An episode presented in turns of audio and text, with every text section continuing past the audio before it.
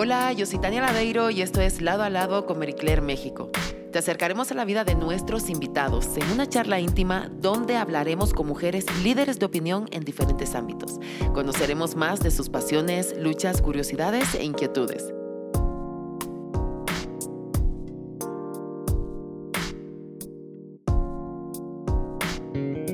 Bienvenida Mónica, estoy feliz de tenerte en este podcast. Gracias. Y me gusta comenzar mis entrevistas con una palabra. En este caso me gustaría comenzar con Minash.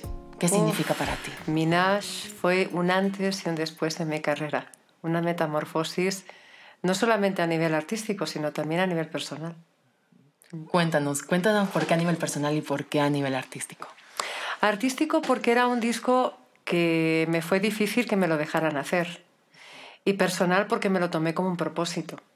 O sea, la disquera eh, pretendía pues, que siguiera la línea que habían seguido los dos, los dos primeros discos. Y claro, cuando aparecí con esta idea que no tenía absolutamente nada que ver con Minas, pues claro, pues imagínate, se pusieron súper nerviosos. Pero bueno, la lucha mm, valió la pena. Sí, sí, sí. Un sinónimo de Mónica Naranjo puede ser transgresora. Hace unos años atrás eras una de las pioneras que rompió absolutamente con los prototipos, los prototipos como puede ser los looks o hmm. el pelo de dos colores o como puede ser los videos o incluso el título de una canción como es Perra enamorada. Perra enamorada, sí, sí. A ver, es que yo creo que al final los artistas tenemos que ser muy fieles a todo aquello que sentimos por dentro y ser auténticos. Y es lo que llevamos al final con la música. En mi caso, cuando creo música, primero reviso cómo es, está mi estado personal, ¿no? mi estado anímico, qué he aprendido durante los últimos años. ¿no? Y eso es lo que trato siempre de plasmar. Eso es lo que crea siempre la diferencia entre el intérprete, compositor y el famoso. Vamos, nos remontamos un poquito para atrás, a ver qué te parece. ¿Y qué recuerdas de tu infancia, una tarde cotidiana como pueden ser en Gerona, de donde eres de Figueras, ¿no? De Figueras, sí, sí. Entonces, ¿ya qué olía? ¿Qué recuerdas de esos ah, momentos? ¿Qué olía? Mira, mi día favorito era el viernes. Ajá. El viernes salía del colegio, nos íbamos a casa mis tres hermanos, o sea, éramos tres hermanos, perdón. Y, y nos esperaba allí mi mamá, que nos hacía ducharnos, y mientras nos estábamos duchando yo estaba oliendo a pan frito. Mm. Mi mamá lo que hacía era todo el pan que sobraba de la semana, lo troceaba, lo freía y después preparaba una papilla y lo mezclaba. Y esa era nuestra cena viendo el 1, 2, 3. Qué rico, se me antojó. Estaba buenísimo, sí, sí. Ya no lo he vuelto a comer, ¿eh? Era un plato súper sencillo, nos encantaba a los tres. O sea, estábamos deseando que llegara el viernes para poder tener ese plan. Ese momento, ¿verdad? Sí, sí. Para ti, ¿en qué momento te das cuenta que quieres ser cantante? Ay, todo, o sea, yo todos los recuerdos que tengo han estado siempre, siempre han estado vinculados con la música. No recuerdo un momento en mi vida que no, que no soñara, no soñara con ser lo que soy hoy. ¿Y cuál fue el primer recuerdo que tienes como cantante? ¿Profesional o profesional? Profesional. Profesional, la primera vez que estuve en Siempre en Domingo. Sí, fue todo como muy... o sea, en mi, en mi, mente todo pasa muy deprisa porque pasó todo muy deprisa. ¿no? Eh, llegar por primera vez a México, eh, confundir la niebla con smog. yo pensaba, digo, digo, ¿cuánta niebla? Y no, era contaminación. era, contaminación. Eh, ir a descansar, a la mañana siguiente ir para Televisa, San Ángel, de repente me encontré con una ciudad, dentro de otra ciudad.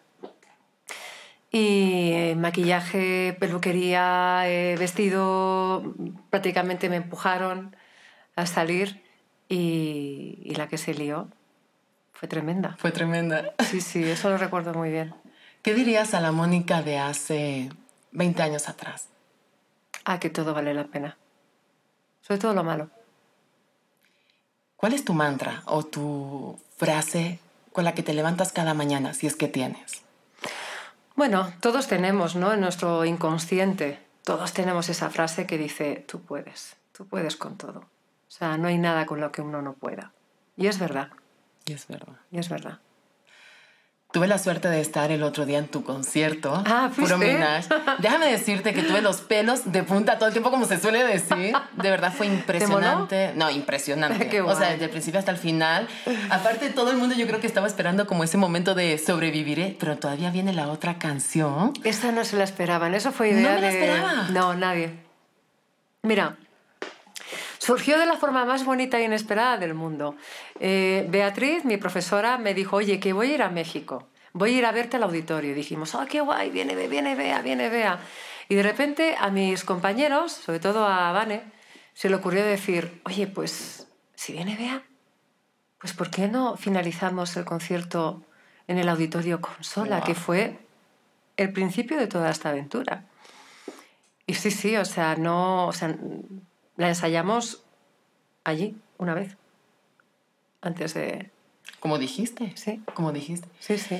Igualmente quiero tocar también ese punto del público, donde obviamente me incluyo porque había una energía maravillosa. No, era mágica. Era mágico, de verdad era mágico.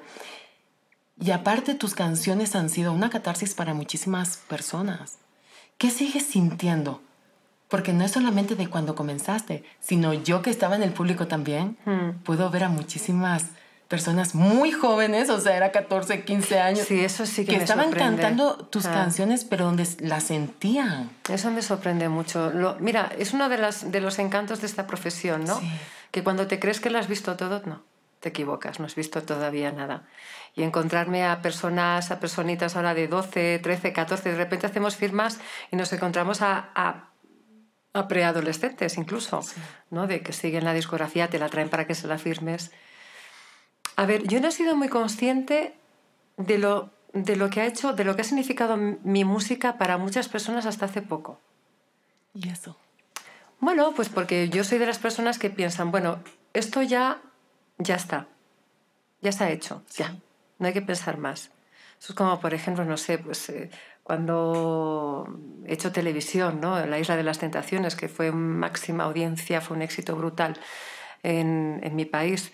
Eh, la gente se había quedado ahí, yo decía, bueno, esto ya está, esto ya no hay que seguir hablando, ahora hay que seguir creando nuevos formatos y, y nuevos eh, programas mejores. Me ha pasado lo mismo con la música. Hasta que de repente hicimos un viaje a Costa Rica y ahí de repente pues me di cuenta de muchas cosas esos viajes, ¿no? Pero no, suelo, pero no suelo quedarme ahí, ¿eh? O sea, quiero decir, no es bueno quedarse ahí.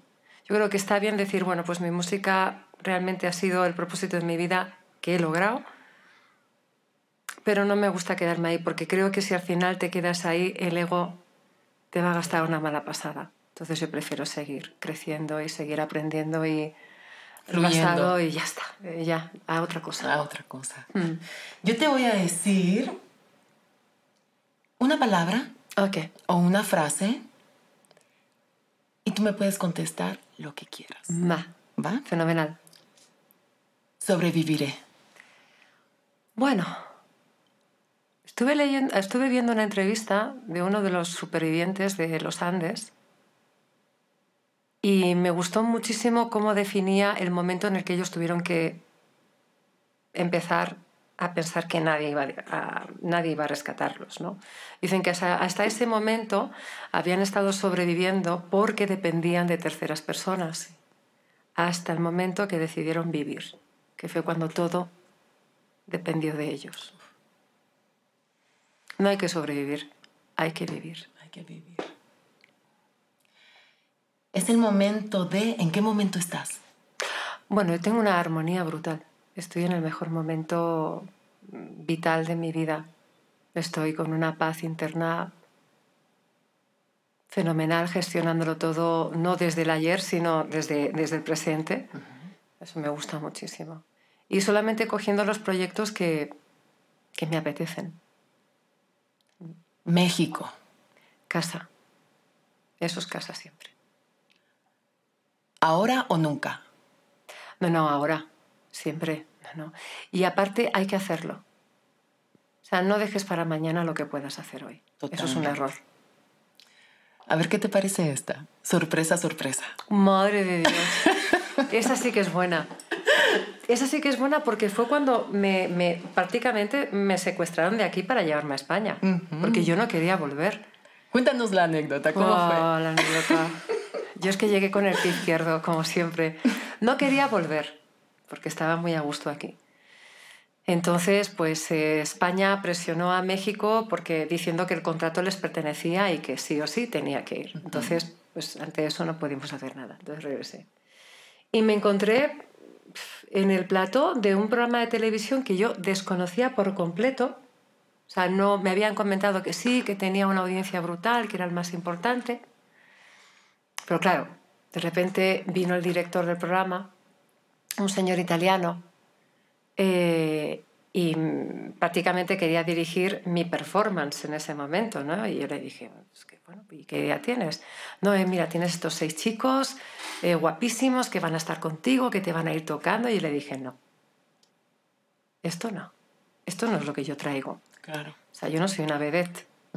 ¿Qué sentido tiene estar cantando cuando un señor te está manoseando? Porque no tiene ningún sentido. Y le dije, pues no. Y me dijo, no. Digo, no pues ya sabes, digo, vale, pues venga, hasta luego. Y me iba de plato.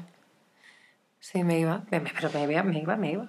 Y de repente una de las chicas de Sony pues, prácticamente se me puso de rodillas y me dijo, no te puedes ir. Es que no sabes lo que significa esto, de verdad, no te puedes ir. Hazlo por mí, aunque sea, por mí, por mí. Y me supo tan mal que dije, venga, va, voy y digo, venga, vamos a hacerlo. Y me pongo a actuar, eh, el director delante, empiezo a hacer mi performance de Desátame y poco a poco iba diciendo, iba haciendo dietro, detrás, ¿no? Detrás. Hasta que me quedé sola. Pero fíjate si era orgulloso el tío que me dijo, sí, ellos se quedan atrás, pero tú cuando acabes la canción te vas y te sientas encima de ellos. digo, sí, eso sí. Tenía que tener la razón en algún momento. ¿no? Yo se la di, ahí ya no discutí. Digo, si me tengo que ir a sentar ahí, me siento y punto. Pero que no me manosen, por favor. Pero que no, porque es que no tenía absolutamente nada que ver con lo que yo traía preparado. De aquellos programas, ¿verdad? Español, ¿cómo era, verdad? Jo, es que A mí me fascinaba, era, ¿eh? Era, es que eran muy auténticos. Era muy auténtico. Lo que pasaba, pasaba y ya. O sea, además en directo. No sé cuántas horas era el programa, pero eran muchísimas horas ese programa y todo en directo. Era impresionante, aparte de toda la adrenalina de sorpresa, sorpresa, ¿no? Con muchísimas personas. La verdad, a estaba mí genial. A mí lo que me fascinó de ese programa, porque normalmente tú sabes que los programas tienen unas escaletas que siempre son como inamovibles, ¿no? Y los tiempos, como, y más en directo, que los tiempos son como muy importantes. Yo llegué para interpretar una canción de Satame y terminé interpretando tres, porque lo pedía a la audiencia. Oh. No, bueno. Sí, sí. O sea que años más tarde pasó en mi país lo mismo que me pasó aquí en México, en Siempre Domingo. Ajá. Con una diferencia de cuatro años. Cuatro años y algo. No fue. Sí. Cuatro, sí, más o menos. ¿Qué significa para ti Mina? Mina es una de las mejores cantantes que hemos tenido en este siglo y en el pasado. Es una virtuosa. Una virtuosa. ¿Qué te gustaría decirle a la audiencia que nos están escuchando en este podcast de Marie Claire? ¿Qué consejo de vida? ¡Qué responsabilidad! Bajo tu experiencia, lo que tú hayas vivido, igual que tu mantra, pero de otra manera. que no se quejen, que no victimicen. Es muy triste. Hay personas que están todo el día quejándose, todo el día victimizándose y nunca dan las gracias por nada. No está bien. No está bien. No. Qué importante es ser agradecido cada día cuando uno se levanta, ¿verdad? Hay un, hay un dicho que dice, pide una vez al universo o a Dios y agradece mil veces. O sea, la persona que se instala en la queja y en el victimismo es una compañía muy tóxica. Y al final son personas que tampoco se dejan ayudar porque les es cómodo estar ahí, dando pena. Y, hay un refrán, bueno, hay un dicho que decía Jesucristo que decía que cada uno tiene que cargar con su cruz. ¿no? Sí. Aunque suena muy egoísta, pero estamos aquí para aprender muchas cosas. Claro que por supuesto a todos nos pasan cosas malas A todos en nuestra vida nos han sacudido desgracias tremendas. Pero no nos quejamos y no victimizamos. Al contrario, agradecemos haber pasado por eso y fortalecernos y aprender de ello, porque estamos aquí para eso. Y como suelen decir, ¿no? O sea, solamente tú puedes ver cómo, hacer las, cómo ver las cosas, ¿verdad? Pero tienes que verlas siempre con positividad, o sea, en el, a mí me hace gracia porque dicen, es que he tocado fondo. Y digo, es que es lo mejor que te puede pasar que toques fondo. No, porque ya, es que, ya no hay más tocar, abajo, ya tocar fondo ya es lo mejor que te puede pasar. O sea, porque de repente miras hacia arriba, estás en un pozo, miras hacia arriba y lo que ves es luz. Pues tienes que seguirla. Y tienes que estar ahí. Sí, sí. Aunque piensas que no puedes, pero todos podemos. El ser humano es poderoso. Y con eso nos quedamos, Mónica. Sí. De verdad, qué gusto. No, me ha molado mucho estar aquí contigo, sí, señor. Ay, muchísimas gracias a ti, por favor, porque ha sido una entrevista muy amena. Gracias, para mí también lo ha sido. Y de mucho aprendizaje.